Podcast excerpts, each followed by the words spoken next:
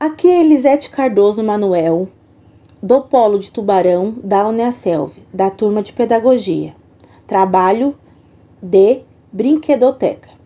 O tema é a psicomotricidade e seu papel na vida da criança. A atividade se chama Alinhavo Diferente. Os materiais usados foi um pedaço de papelão, foi encapado com uma folha de papel cartão e com um rolo de papel higiênico, foi recortado após foi colado e com a canetinha foi colocado os números ao lado.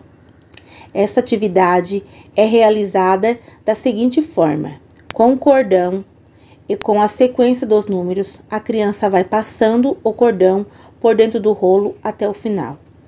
Essa atividade tem como objetivo de trabalhar a coordenação motora fina.